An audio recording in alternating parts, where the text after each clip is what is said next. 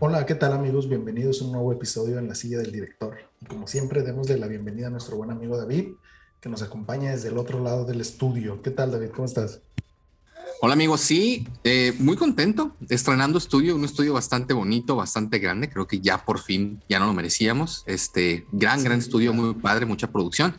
Oye, pues una semana muy, muy rara, porque se viene el estreno de, Spider-Man, que ya no puedo esperar para verla, y lo vamos a tener obviamente aquí en la silla, y otras muchas eh, cosas, ¿no? Sí, la verdad es que eh, tenemos por ahí nuevamente, probablemente, no sé, algún crossover con alguno de nuestros podcasts favoritos, esos que tanto recomendamos en cada uno de los episodios. Y pues esto es también gracias a eh, la planeación y todo lo que hemos venido haciendo con el Spider-Verse, perdón, con Spider-Man, ¿no? Way Home, creo que se llama. Oye, y, yo tengo, tengo que hacer mi lista para hacer los check-ups de las cosas que dije que iban a suceder y que estoy seguro que van a pasar. Mira, entre ellas, lo que aquí se habló entre tú y yo, las noticias que sacamos fue que iba a salir primero eh, Andrew Garfield, que va a salir Tobey Maguire, que va a salir Charlie Cox, a.k.a. Uh, Daredevil. Daredevil, exacto. Este, y la última, la que les dije, es que va a haber una separación de alguna manera entre este Spider-Man y el mundo eh, del MCU, que es lo que creo que puede suceder. Entonces vamos a ver de esas predicciones que hicimos durante un año, a cuántas latinamos y si latinamos a todas, pues que ahora ustedes nos manden unas palomitas y unos refrescos, amigos, a nosotros o algo así, ¿no? Sí, porque hay que recordar que de las primeras predicciones que hicimos ya están 100% confirmadas, ¿no? Que era la participación de eh, Doctor Octopus Ajá. y el Green Goblin. Creo que eran los No, y, incluso también con, con, Jamie Foxx, también aquí lo dijimos que, ah, que ya estaba firmado, entonces, pues bueno, creo que hemos atinado de ahí de todo. Oye, amigo, y en noticias, eh, nos traes algo tristezón. Sí, fíjate que parece que se ponen de acuerdo.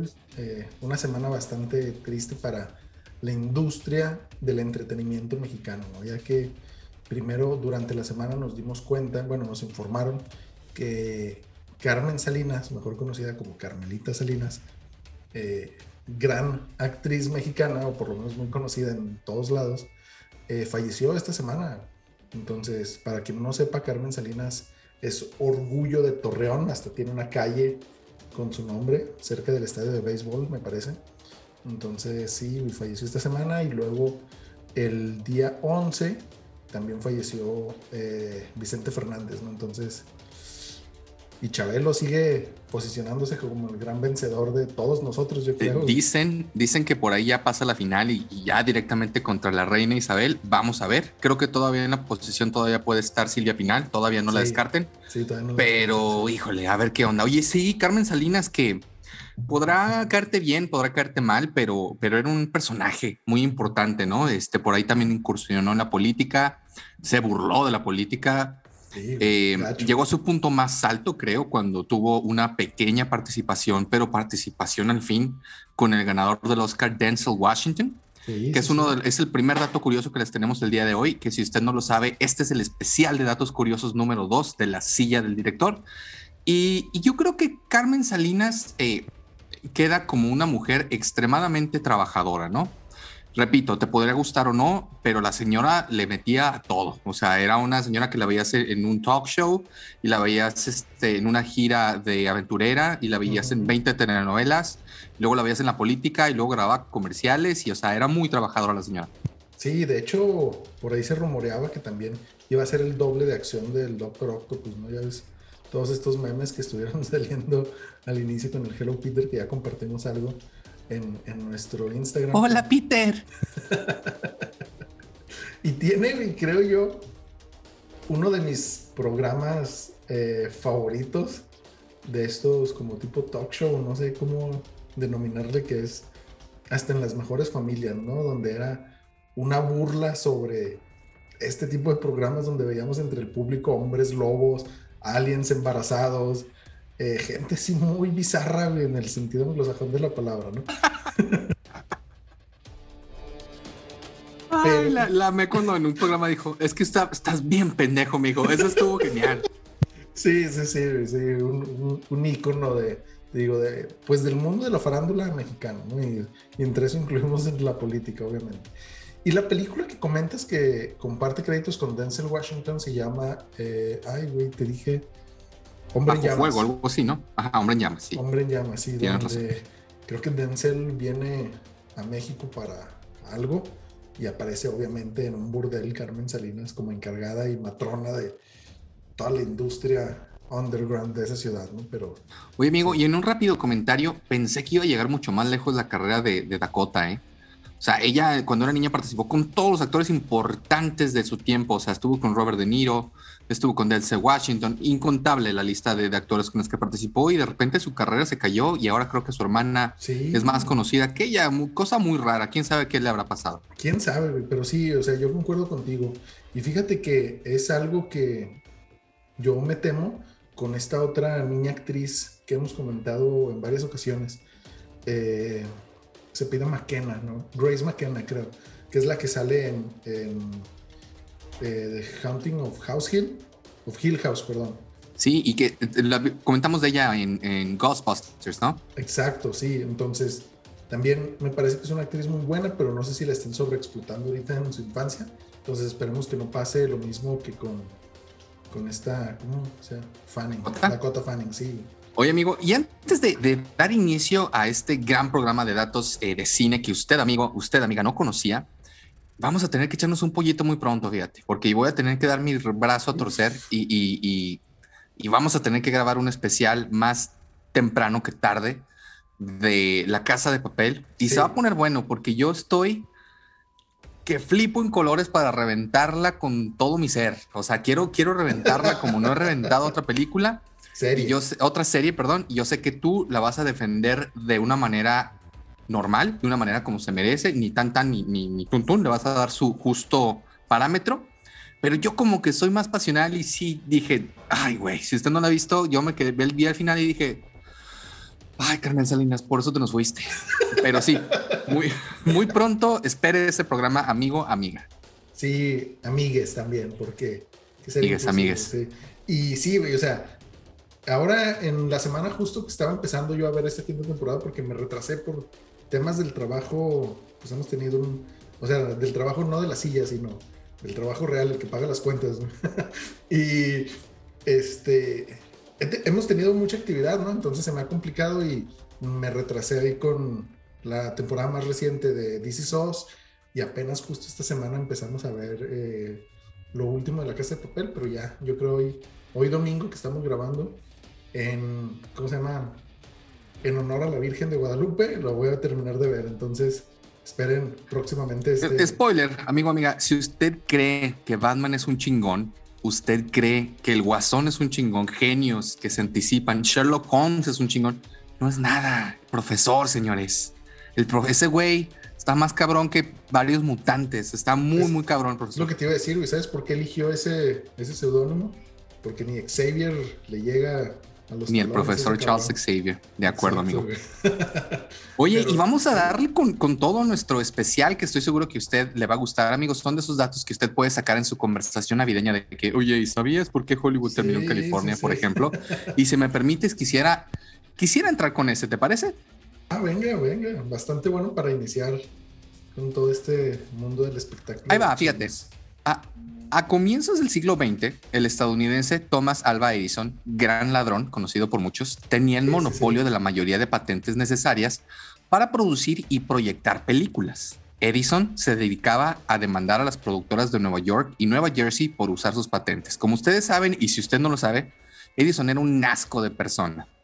Cansados de su control, los productores buscaron alejarse, literalmente, lo más posible del poder de Edison. Lo más lejano que encontraron fue Los Ángeles, California.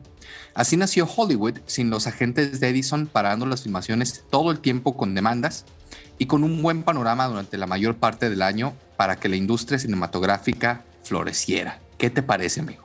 Oye, fíjate que ese no lo sabía, pero sí, como bien dices, Edison le encantaba andar robando patentes y demás, güey, no me parece nada descabellado esto que comentas, ¿no? Porque si no me equivoco, Edison estaba en la costa, bueno, en el Atlántico, ¿no? en el norte de Estados Unidos, cerca del Atlántico. Y pues sí, estos güeyes dijeron, ¿sabes qué? Vámonos lo más lejano posible. Y pues vamos a California, aprovechando la fiebre del oro y todo eso, dijeron, de aquí somos.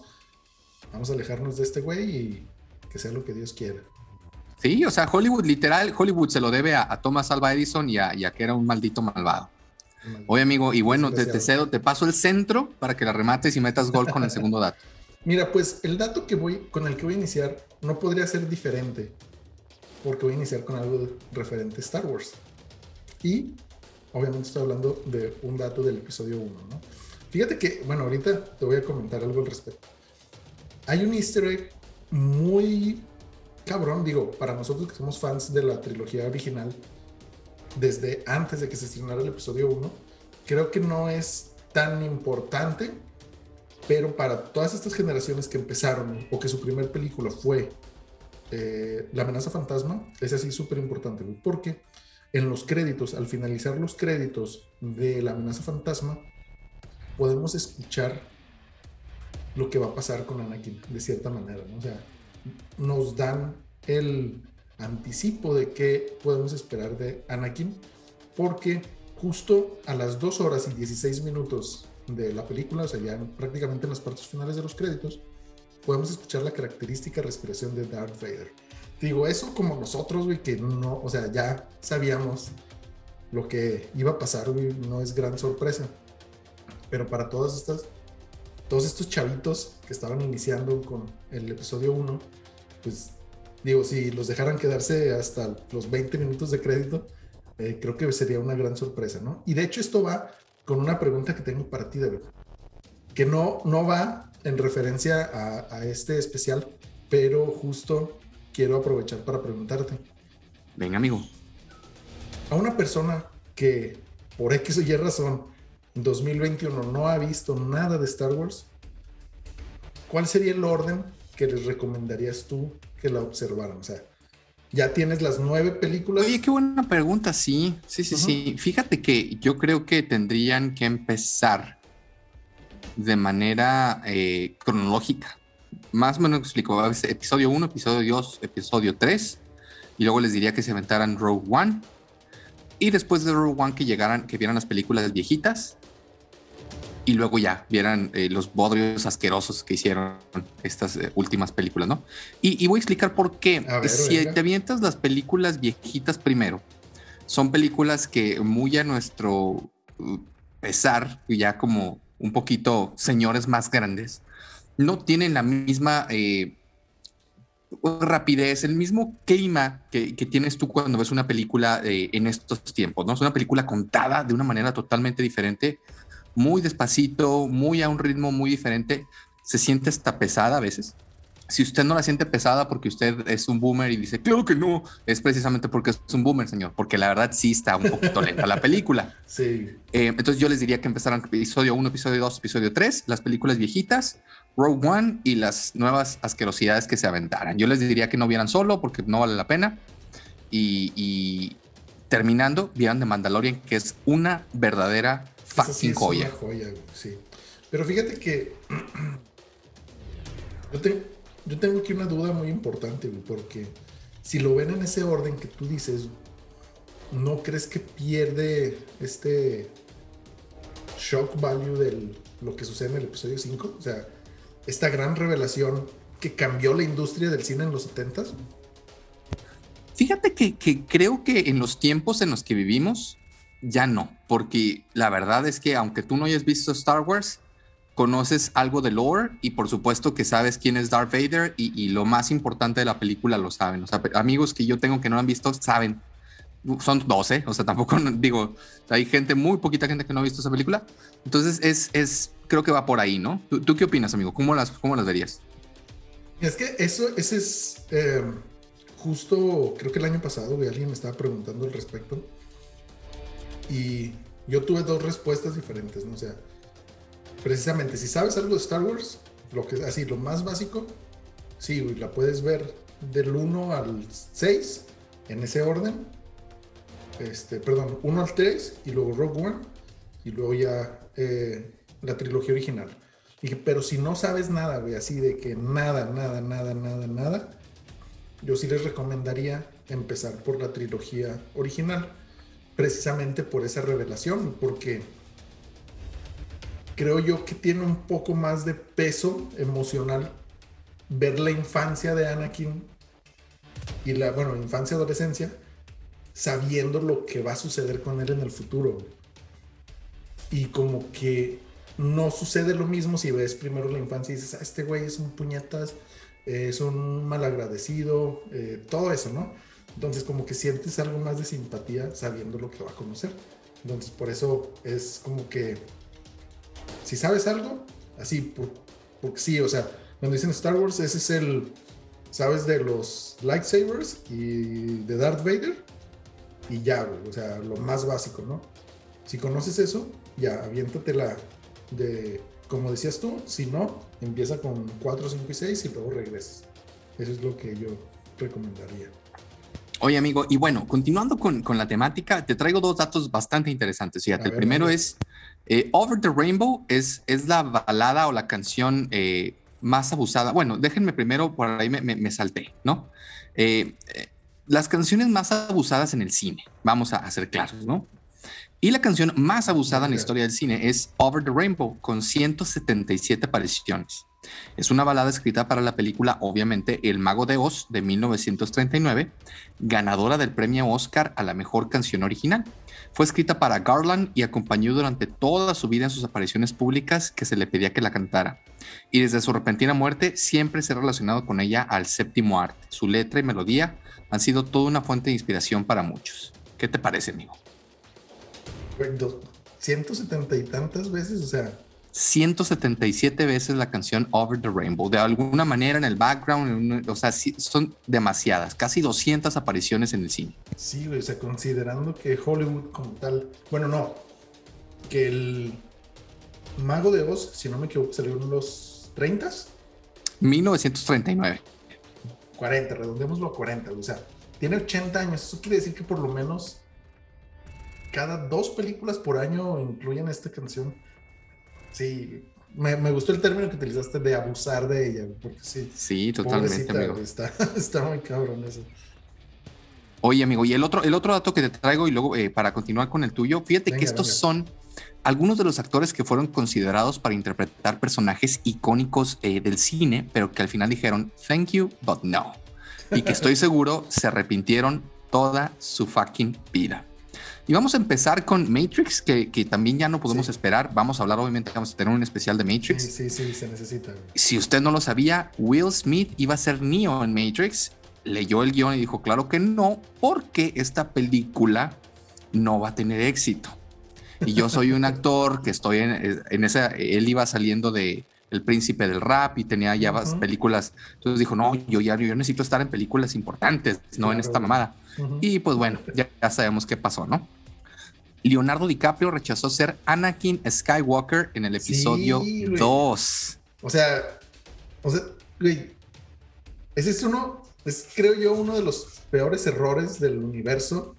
No tanto, bueno, o sea, sí también por Leonardo DiCaprio, pero yo creo que le hubiera dado una actuación menos acartonada. No, un booster increíble, imagínate lo que hubiera sido tener no que el otro güey que tiene la misma cara siempre matan a su mamá y es la misma cara que cuando está enamorado, según él.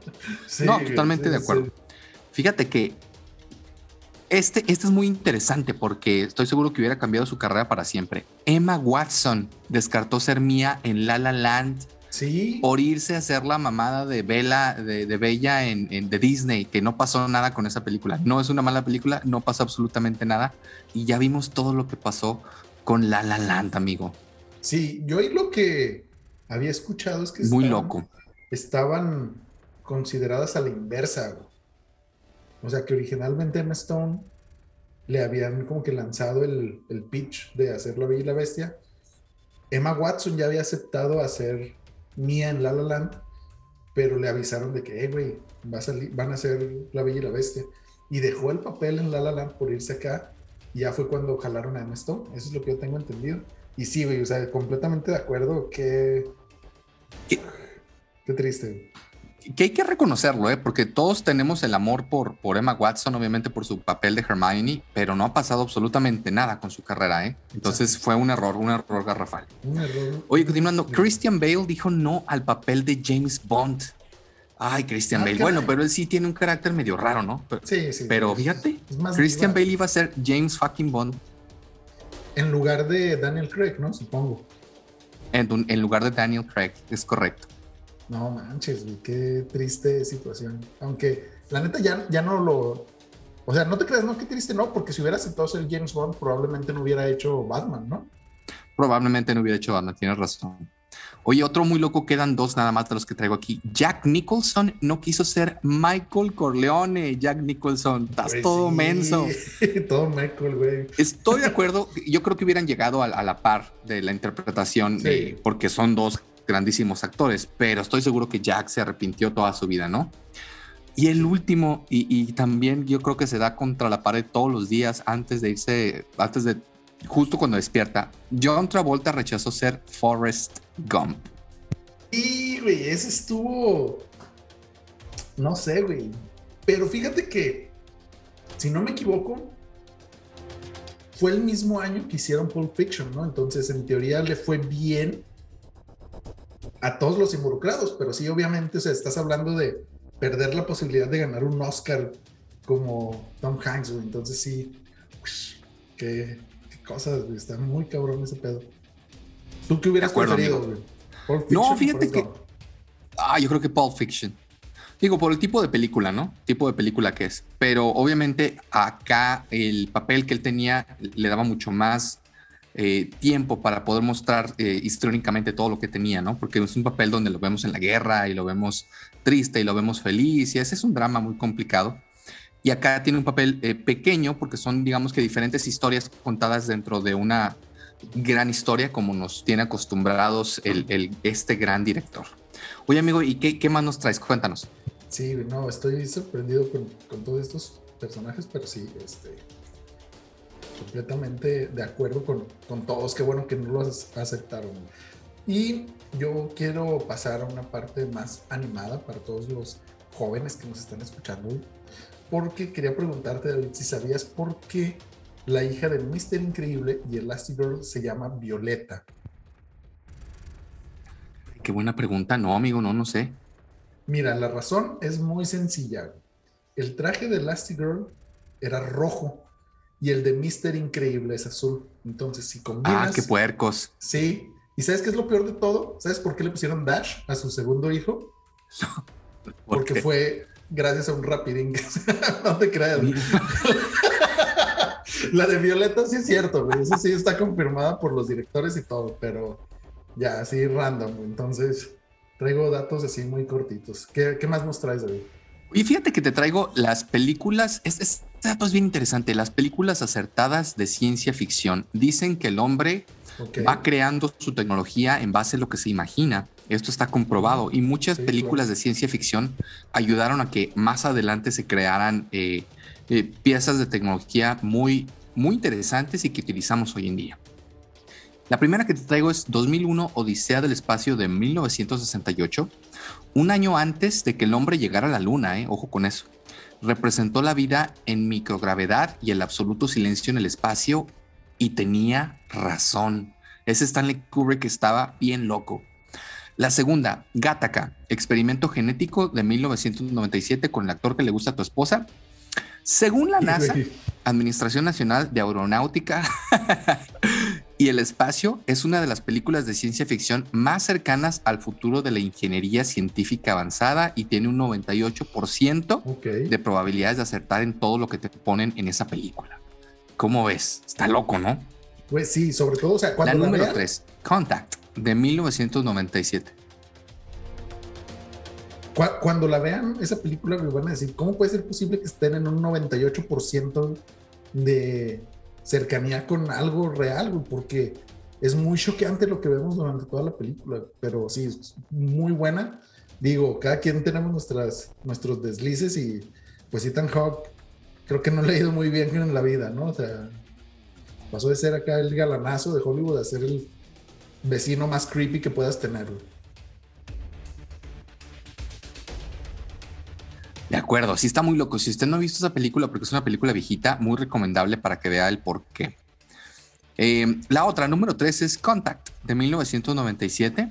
Esta película se basa en la novela del astrofísico Carl Sagan y representa cómo son los esfuerzos reales para comunicarse con otra civilización y más importante cómo sería el, viaje a, través del espacio-tiempo, ¿no?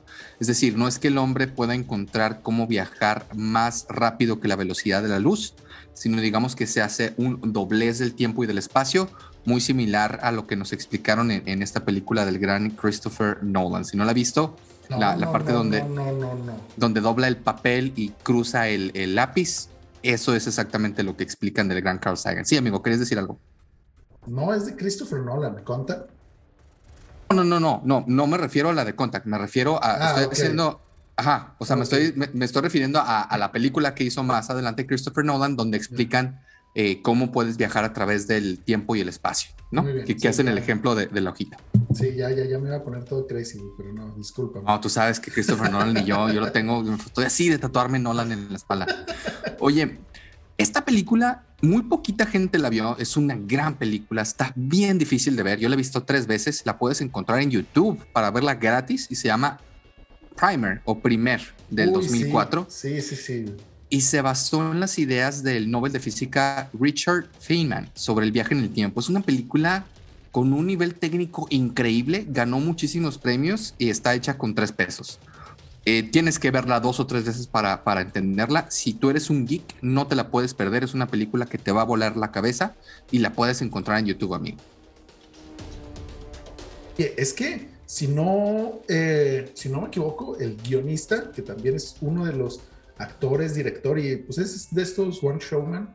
Eh, Shane Carruth tiene, es matemático tal cual, ¿no? Del MIT o una madre así, muy cabrón. Entonces, eh, hay, tú puedes encontrar inclusive, les recomiendo que la vean primero así, sola, para que pues no vengan spoilers ni nada así.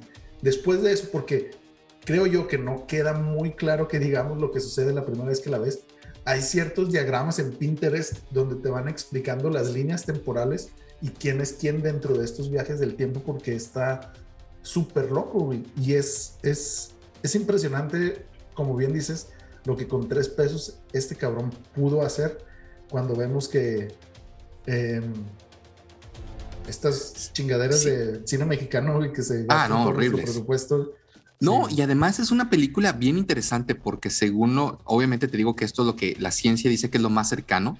O sea, los viajes en el tiempo serían así como te lo plantean en esta película y es una película que yo le garantizo que usted, a, menos de que sea doctor de la UNAM, no la va a entender si la ve una sola vez, pero la vas a disfrutar. O sea, la vas a tener que ver dos o tres veces. Muy recomendable.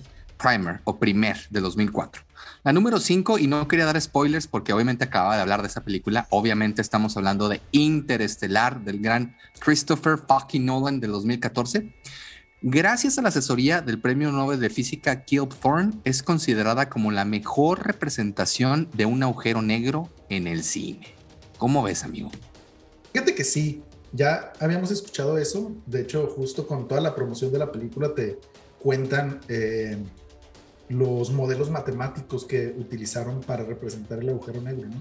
Y a eso yo quiero agregar un, este, un dato curioso, que es que, o sea, para hacer el renderizado de lo que vemos en el agujero negro, las computadoras de animación se requerían llevar por lo menos un día de procesamiento por cada segundo que el agujero negro está en la pantalla, porque son datos muy pesados, Entonces. ¡Wow! Sí, o sea, es sí, los efectos especiales de Interstellar, a pesar de que tengo problemas con esa película, que ya después hablaremos al respecto, los efectos especiales son de otro mundo, es, impresionante. Muy impresionante es. Y fíjate que yo quisiera. Excelente, amigo. Ahora tú tíranos un datillo por ahí que traigas.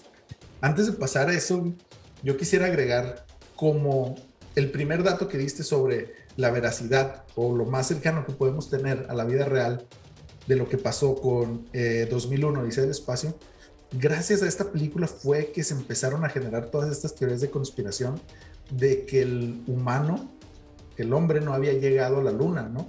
Y que realmente eh, la NASA y el gobierno estadounidense habían contratado a Stanley Kubrick porque habían quedado muy sorprendidos con lo que hizo en, en 2001. Entonces lo contrataron para hacer un alunizaje falso.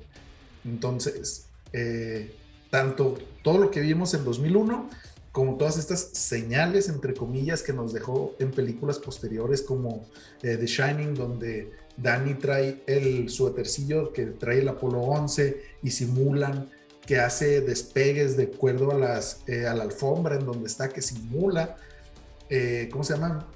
La plataforma de donde sale el cohete y luego varias señales de que cambiaron el, el, ¿cómo se llama? El número del cuarto a 237, que representa son, hay 237 mil millas, creo, si no me equivoco, de la Tierra a la Luna, o sea, en distancia promedio, y, o sea, pues pinche gente se empezó a volar la cabeza de una manera impresionante, ¿no? Y de hecho lo culpan, bueno, no lo culpan a él directamente, sino que culpan a todos estos pequeños mensajes de easter eggs que él estaba poniendo en sus películas de su muerte, ¿no? Que dicen que fue asesinado precisamente por todos estos entes detrás de las sombras y todo este poder detrás de las sombras porque están empezando a revelar secretos de ellos, ¿no? Es una de las teorías de conspiración más famosas del cine, ¿no? Eh, sí, eh, sí, sí. Eh, referenciada mil veces, incluso hasta ahí en Rick and Morty lo, lo referencia. Oye, antes de que me des el dato también, estábamos dejando fuera a Minority Report, una película bien interesante porque lo que plantea en la película es casi la base de la tecnología que desarrolló más adelante Apple, el cómo se movían las aplicaciones, el, poder mover las aplicaciones con las manos, el cómo poder generar una capacidad máxima en, algo de minuto. Estamos hablando de que ahora una, una SML puedes tener con hasta un terabyte, hasta dos, y antes era algo total y completamente impensable. Minority Report también, si no la ha visto, muy recomendable para que la vea en esta lista. Ya es una película que tiene sus ayeres. ¿Qué más nos traes, amigo? Y fíjate que, o sea, Minority Report es una de las grandes películas de que muchos ni siquiera saben que es de Steven Spielberg, ¿no? Y buenísima, véanla porque tiene todo este misterio o sea, sí tiene el sci-fi, pero sí hay mucha la neta hay mucha gente que no le gusta todo lo que es ciencia ficción.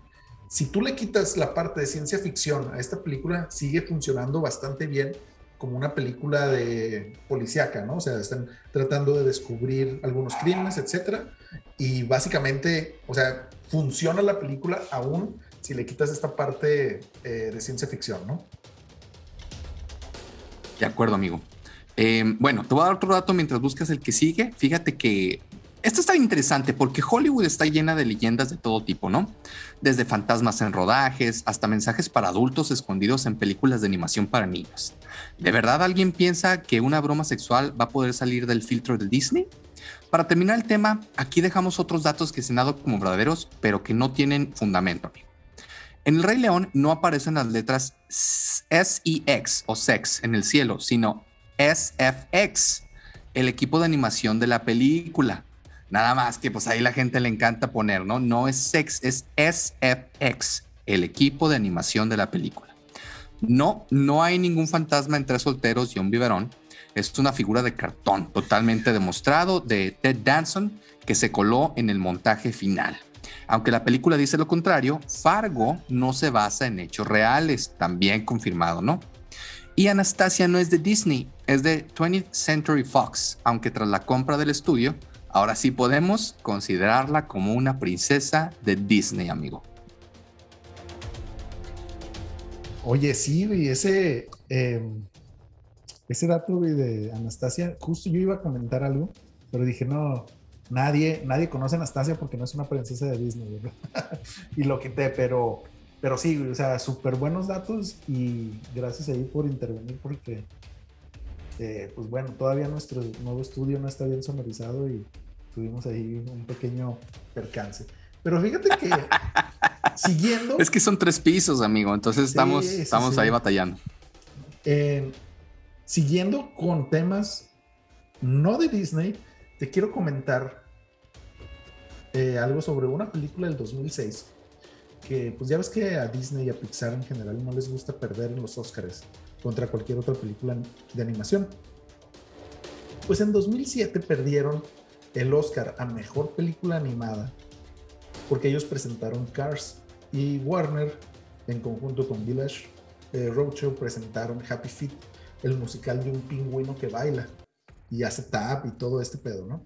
Después de esta dolorosa pérdida, Pixar empezó a incluir al final de todas sus películas un sello de calidad, entre comillas, indicando que dicha película era 100% animación genuina y que no habían utilizado ningún tipo de atajos o trampas en sus procesos de animación. Algo que sí hicieron los de Happy Feet, ¿no? Que era motion capture o cosas similares. Entonces, esto es así un claro guiño a la academia de que, güeyes, esta es animación pura, ¿no? Estas otras fregaderas que están haciendo los otros estudios. ¿Cómo ves, David? ¿Qué opinas de ese claro y contundente mensaje de Pixar? Fíjate que sí lo conocía y en, su momento me pareció de ardidote de Pixar, la verdad, ¿eh? Sobre todo porque Pixar se ha llevado todos los premios del mundo, entonces que no se haya llevado ese, se vio súper ardido al sacar eso. Porque pues nadie, nadie, nadie les dijo que, ah, no, es que la animación tiene que ser, nadie les dijo eso. O sea, cada quien haga la animación que quiera y si su película es buena va a ganar. Pero eh, siento que ese fue como que un golpe bajo de ardido y qué bueno que perdieron. Sí, sí, sí, la neta sí, porque sí, la neta Cars no, pues está chida, pero no creo que como para andar ganando Oscars. Y sí, Happy Feet se le rifó también, la neta. Que, por cierto, o sea, aquí como dato adicional que no tenía, pero me gustaría mencionar, ¿sabes quién dirigió Happy Feet? Que es el mismo director de Babe, el puerquito valiente. No, no lo tengo ahí en, el radar. Pues, a pesar de que estas dos películas están enfocadas en el público infantil, su director es uno de los directores más, eh, ¿cómo decirlo? Sí, pues bueno, ni modo, más cabrones de, de, la última década en cuestión de películas de acción.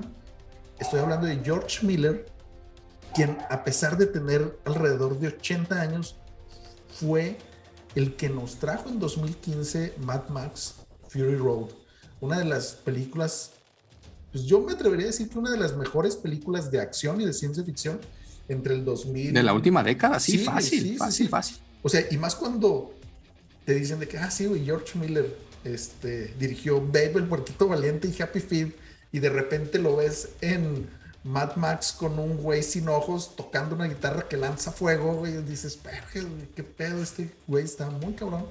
Y pues hay que esperar a ver qué nos trae con la nueva película en el universo de Mad Max, que nos va a hablar sobre Furiosa. Ojalá y sí, ojalá y no se tarde ni pueda filmar, aunque sea unas otras dos películas antes de su, de su inminente retiro, ¿no? Porque sí, sí es un gran director. Retiro obligado. Obligado, sí.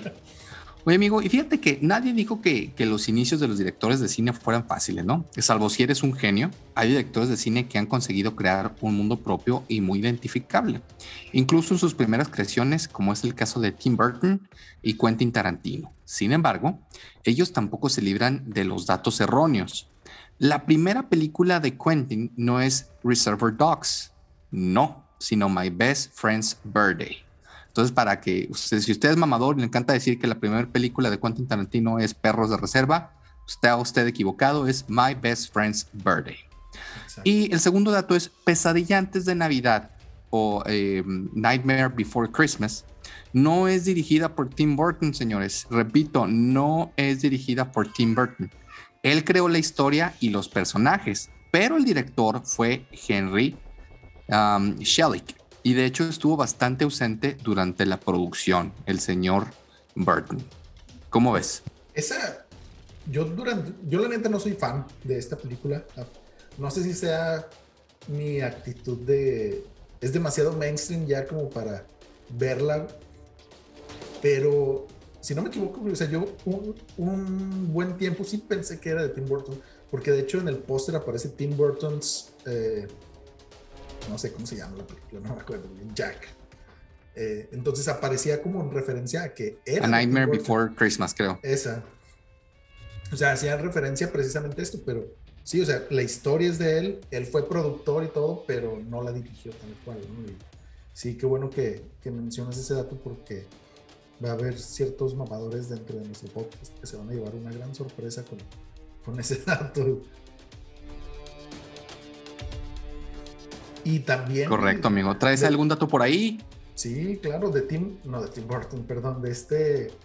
Ah, güey, Quentin Tarantino, que como bien dices, tampoco fue. Em, muchos no conocen que él. Bueno, mejor dicho, muchos saben que Quentin Tarantino es de estos artistas, digámoslo así, que les gusta escribir y dirigir sus propias películas. ¿sí? Sin embargo, eh, hay que recordar que, como bien dices, My Best Friend's Birthday fue la primera película tal cual de Quentin Tarantino, pero también estuvo participando en una película que se llama True Romance, o sea, él escribió el guion, que si no me equivoco salió más o menos por las mismas fechas, ¿no? 92, 93, donde él escribía el guion, o sea, esto previo a que él pudiera dirigir tal cual una superproducción, llamémoslo así, eh, dentro de Hollywood, ¿no? Pero sí, Quentin Tarantino, fans, a pesar de que no haya estudiado, porque hasta él mismo lo dice, ¿no? De que no, es que yo aprendí el cine viendo películas, no yendo a estudiar cine. Entonces. De acuerdo, amigo. Y este, mi siguiente dato tiene que ver también con Tim Burton, porque en Charlie, la fábrica de chocolate, la versión del 2005 con eh, este morrillo que ahora la hace, sale en The Good Doctor y también con, bueno, otros tantos actores famosos que creo yo que el menos, a quien menos crédito le dan es de quien voy a hablar el día de hoy. ¿Sabes cuántos Umpalumpa aparecen en toda la película? Voy a tirar un número por tirarlo. 277. Alrededor de 165. Estabas muy cerca. Ok, más o menos. sí. todos fueron interpretados por la misma persona. Pero lo más importante e impresionante de esto es que fue él mismo quien grabó individualmente a cada uno de estos umpalumpas, que después fueron digitalmente añadidos a la imagen. Esto quiere decir que Deep Roy, quien es el actor que lo interpreta, tuvo que grabar por lo menos entre 50 y 60 veces cada una de las escenas donde aparecían los Umpalumpa bailando. O sea, no fue un copy-paste eh, para que todos se vieran iguales, etcétera, Y de hecho, eso es uno de los de las razones principales de por qué si ves la película eh, con cuidado, puedes observar diferentes eh, o variaciones muy ligeras entre los bailes y las coreografías entre los Umpalumpa, porque no es un copy-paste para que se vean todos iguales, sino que es el mismo actor haciendo lo mismo una y otra vez y ya después al último los ponen en, en una sola imagen, ¿no? Este güey, Deep Roy, no sabía lo que se iba a enfrentar y tuvo que estar ensayando desde aproximadamente tres meses antes, siquiera que empezara la producción de la película, para aprender a bailar, cantar, tocar instrumentos musicales y hasta cortar el pelo. ¿Cómo ves? Sí, sí, sí, ese Umpalumpa es bastante talentoso. Qué lástima que ya no lo hemos visto por su peculiar eh, manera de, verse, la neta.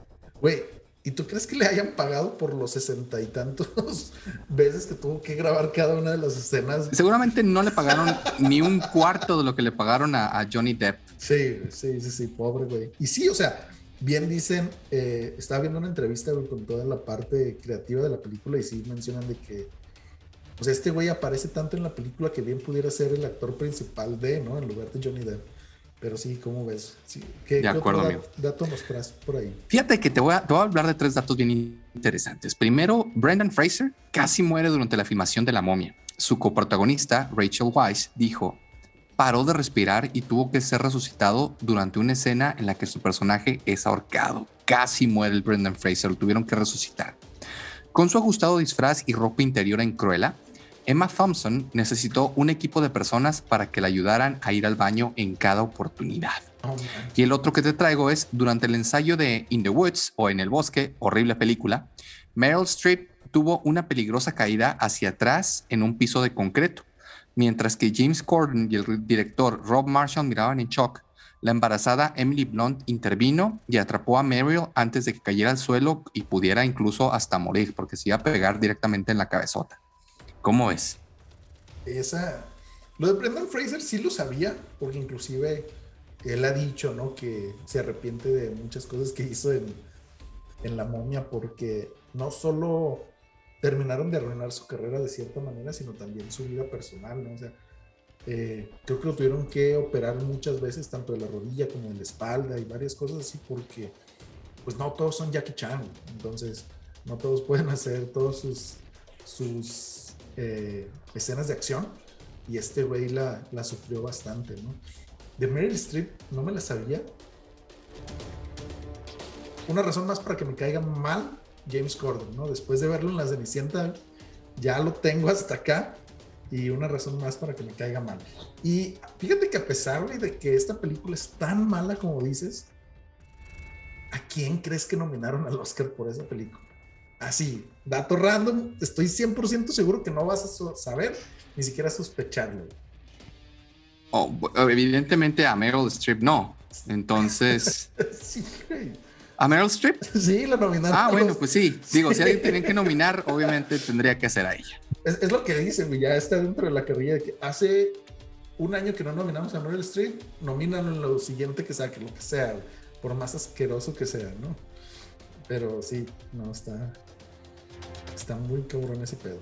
Oye, amigo, y fíjate, otro dato mientras buscas el que sigue muy curioso. La producción de, de la gran película de Perdida, usted lo ubica eh, con esta, ¿cómo se llama? Pike, esta actriz. Ah, Rosamund Pike. Con Rosamund Pike, que es una gran película, se detuvo por completo durante uh, cuatro días, amigo. Cuatro días. Porque el señor eh, Batman, el señor Ben Affleck, es fanático de los Red Sox. Entonces el señor dijo, no, yo no me voy a poner una gorra de los Yankees. No. Entonces, cuatro días para la producción para que el director David Fincher le dijo, oye, ¿qué onda? No, es que no me voy a poner, no, quiero, no, yo no me voy a poner la gorra de los, de los, no, de los Yankees, no. Entonces, cuatro días estuvo parado. Obviamente, cada que pagas una producción, pues son miles de dólares, a veces hasta millones de dólares cuando es una gran producción. Y al final, después de cuatro días, dijeron, ¿sabes qué? Mira, ponte la de los Mets y ya, payasito. Entonces es un dato bastante interesante. Sí, sí, sí, sí, eso también me lo sabía y no, no lo esperaba de Batfleck, pero bueno, mucha gente rara con sus aficiones extrañas, ¿no? Este... Muy bien, amigo. ¿Qué nos traes por ahí? Fíjate que también, eh, no sé si recuerdas que habíamos comentado que eh, Meryl Streep es la persona que tiene más nominaciones como actriz. 23, si no me equivoco. Pues en esa línea de tener un récord prácticamente, mi siguiente dato habla sobre un récord Guinness. Y quería saber, quería preguntarte, mejor dicho, si sabes, cuál es la escena que tiene el récord Guinness por ser la más, o de la que más veces han repetido y grabado.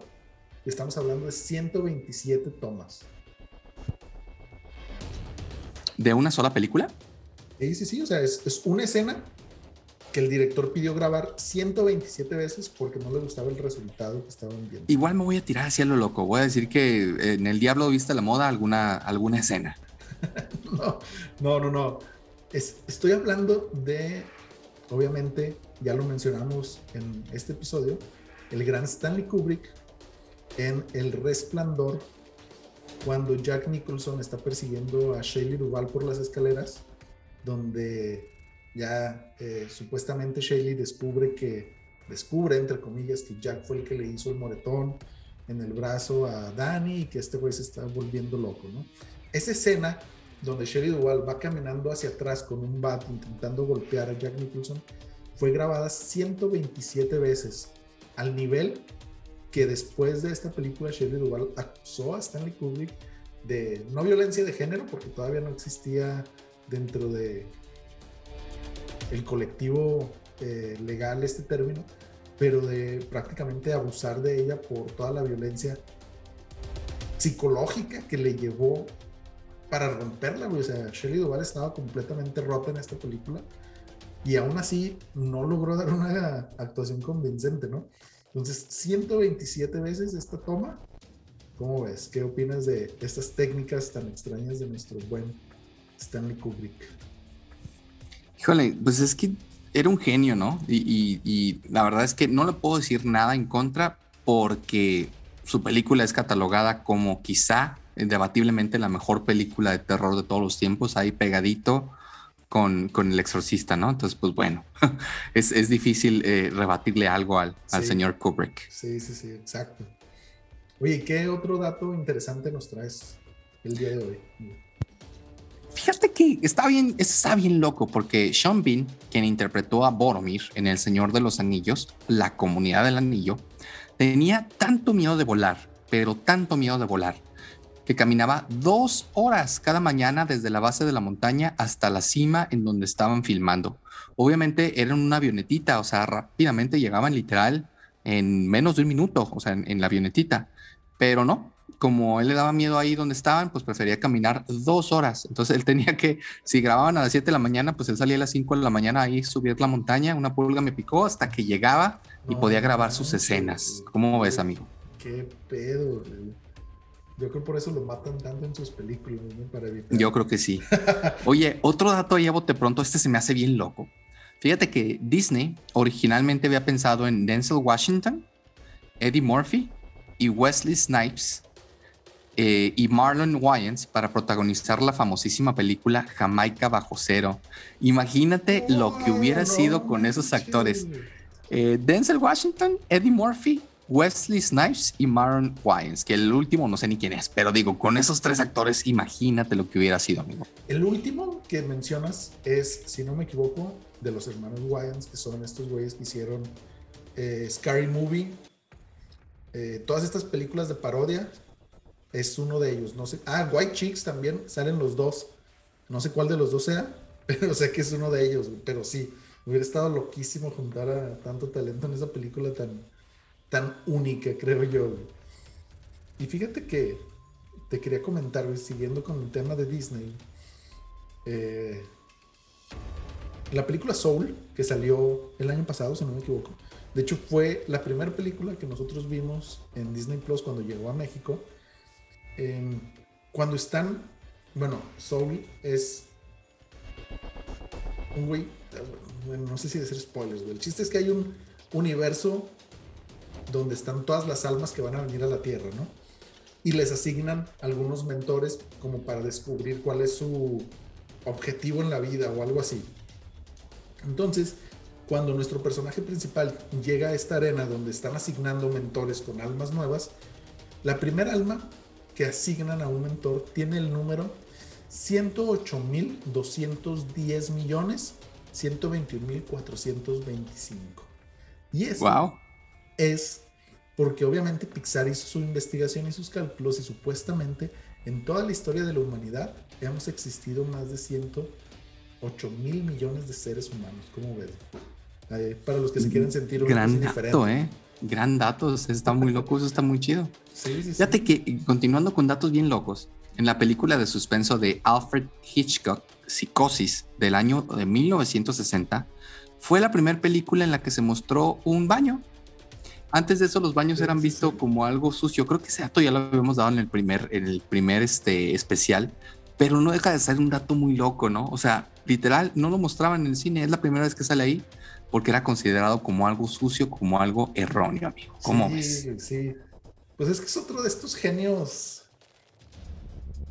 de la industria, ¿no? Así como Hitchcock, perdón, como este Kubrick, porque también, o sea, siguiendo Sé que el, episodio pasado, donde hablamos de datos curiosos, mencionamos algunos de, psicosis. No estoy seguro si ese, y no estoy seguro si el que te voy a decir lo mencionamos o no. Pero eh, para quien no sepa, psicosis está basada en, un, en, una, historia corta, en un libro corto. Y Alfred Hitchcock lo que hizo fue tratar de comprar todas las copias disponibles para que la gente no supiera el twist que tenía la historia. Digo, no recuerdo si este, si esto lo mencionamos en el episodio pasado, pero pues lo dejo por ahí para que, para que no se me... Gran dato, qué padre. Imagínate lo que era, imagínate lo que sería ahora que tenemos. Yo estoy temblando porque va a salir la, la premier de Spider-Man para la gente, muy poquita gente el lunes. Eh, así, o sea, toda la semana empieza, entonces no quiero ni abrir Facebook porque ya estoy viendo la imagen de Homero que me va a spoilear la película, ojalá y no suceda. Sí, sí, sí, sí, esperemos que no. Oye, amigo, y te traigo un último dato, es el último dato que traigo yo, pero es un dato bastante curioso. Fíjate que a, Toto, el perro de Dorothy, en el famosísimo y clasiquísimo El Mago de Oz, le pagaban más dinero que los actores que interpretaron a los Munchkins. Toto recibió 127 dólares a la semana, mientras que los Munchkins ganaron 50 dólares a la semana. ¿Cómo ves, amigo? No manches, güey, qué pedo. No, no. Y todavía dicen que hay violencia contra los animales en la industria. Están caras las croquetas, amigo. Sí, están caras, están caras las croquetas. Y este, yo tengo todavía dos datos por ahí pendientes.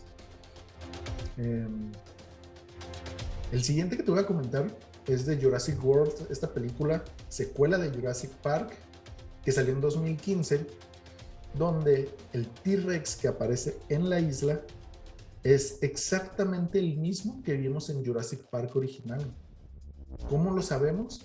Porque tiene unas cicatrices del lado derecho del rostro, bueno, sí, del lado derecho del rostro del T-Rex, que son resultado de esta gran pelea que tuvo contra los Velociraptors. O sea, tan así cuidaron a detalle esta película que yo ya estoy a la espera de lo, que va, a seguir, de lo que va a seguir en, esta historia, ¿no? A ver, a ver qué sucede. Y mi último dato es algo un poco perturbador, pero viniendo de Disney yo creo que ya no nos podemos sorprender de nada. El actor Don Rickles daba la voz al señor cara de papa en todo lo que es en el Toy Story. Sin embargo, el actor falleció antes de poder dar su voz al personaje en Toy Story 4. Entonces, ¿qué es lo que hicieron? Muy al estilo de Leia en El Ascenso Skywalker, buscaron los registros de los 25 años que tienen de estar haciendo películas de Toy Story y fueron seleccionando palabra por palabra de los registros de audio para poder armar todo el diálogo de esta película. ¿Cómo ves? Wow, mind blowing. Oye, ese dato no me lo sabía. Qué chido. Oye, amigo, y antes de finalizar, no te iba a dejar ir tan fácil. Tengo la comparación de esta semana. Te traigo dos pesos muy pesados. Venga, venga. ¿Con qué actor te quedas? Los dos son considerados como dos de los mejores actores de todos los tiempos. Por un lado tenemos al galardonadísimo Tom Hanks y por otro lado tenemos al señorón Daniel Day-Lewis. ¿Con quién te quedas y por qué? Ah, es muy difícil, pero creo que Daniel Day-Lewis. Y ahí te va mi razón. Voy a justificar mi respuesta. Tom Hanks es muy buen actor, pero ha hecho tantas películas. Creo que esto ya lo habíamos comentado también con algún otro actor. Ha hecho tantas películas que su ratio de películas buenas es relativamente bajo en, en relación con todo el mundo de películas que tiene, ¿no? Y algo que a mí me llama mucho la atención con Daniel de Luis es que es muy cuidadoso al momento de seleccionar sus personajes, ¿no? O sea, no lo vas a estar viendo en una película cada año porque el güey es de estos eh, actores de método que se meten así bien cabrón en su personaje y pueden durar todo lo que dure eh, la filmación en, este, en este mood, ¿no? Y yo creo que esa es una de las razones por las cuales tiene tres Oscars como actor principal, que es este mi pie izquierdo de los 80 88 creo, 89, no recuerdo. Después There Will Be Blood del 2007, aprox.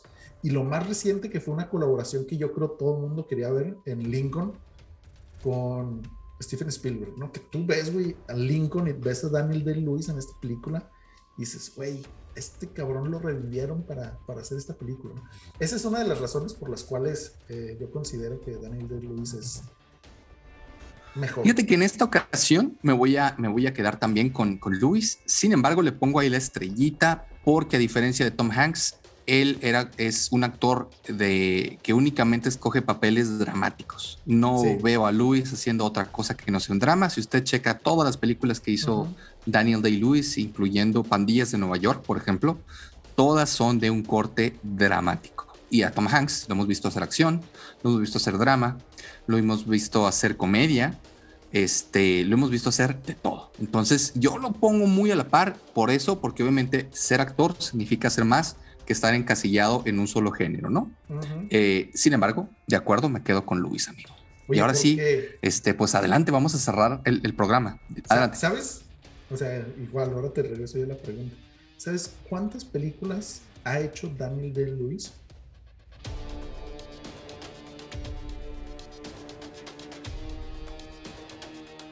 ¿Tiene? No deben pasar de 15, 20 películas. Tiene 21 películas. Y eso que hay que recordar que su primer película fue en el 82. Te nomás, qué chingón soy. Sí, no, estás, es un crack para estos datos. Y su última película creo yo que no fue muy bien recibida, no sé por qué, que fue el 2017 de Phantom Thread.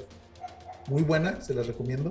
A diferencia de las ciento y tantas películas, no te creas, no sé cuántas tiene Tom Hanks, pero debe tener demasiadas como para contarlas ahorita rápidamente mientras grabamos.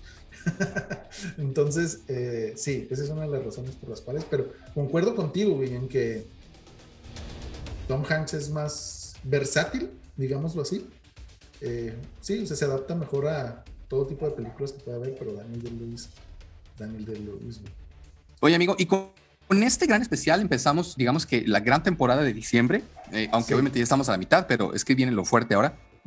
Vamos a tener un capítulo especial de Spider-Man, vamos a tener un capítulo especial de The Matrix, y antes de cerrar el año, vamos a tener que hablar de la casa de papel. Entonces se vienen cosas que usted simplemente no se puede perder en la silla del director, amigo.